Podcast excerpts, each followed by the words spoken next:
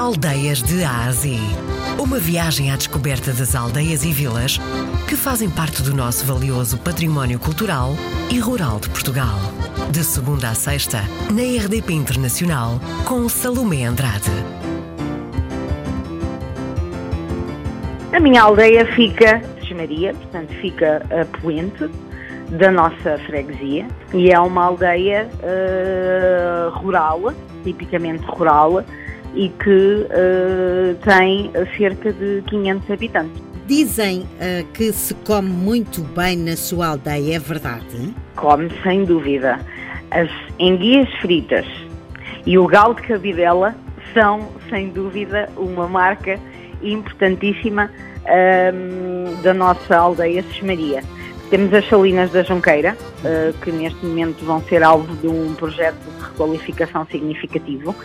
Tem também os fantásticos campos e, além da sua igreja, uh, que a, primeira ermida já data de, dos anos 1700, depois naturalmente que dessa ermida apenas uh, restou uma, uma senhora de, do Amparo, que até se encontra no Museu Diocesano de Leiria, e, uh, e agora tem uma, uma capela que, que é muito acarinhada pela população local e que é muito bonita e que as pessoas têm muito gosto em preservá-la e, e, e, é um local e um ponto a visitar, tendo um coreto também muito bonito e que foi uh, requalificado nos anos 2000 e que sem dúvida é um ponto de referência também desta pequena aldeia. Um, as aldeias vão crescendo, as edificações vão se transformando, vão sendo mais modernizadas. A agricultura já não tem o mesmo peso, apesar de ainda existir muita agricultura de subsistência nesta, neste lugar, eh, nesta aldeia.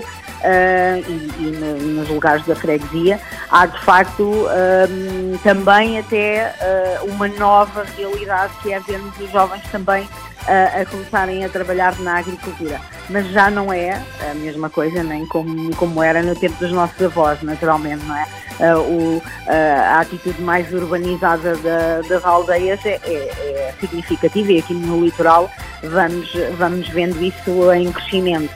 No entanto, acho que as características e o sui de uma aldeia fica sempre desde que a população a preserve e isso tem acontecido. E aqui, por exemplo, na Maria temos o rancho folclórico Rosas da Alegria, que sem dúvida vai mantendo, cantando e dançando as tradições deste, deste lugar, tendo a, particularidade que as suas atuações um, acontecem com a presença de um artesão, um cesteiro, que faz cesto durante toda a atuação, eh, constrói um cesto com verga colhida nos campos da Cismaria um, e que naturalmente vai mantendo uh, viva a tradição deste, desta aldeia.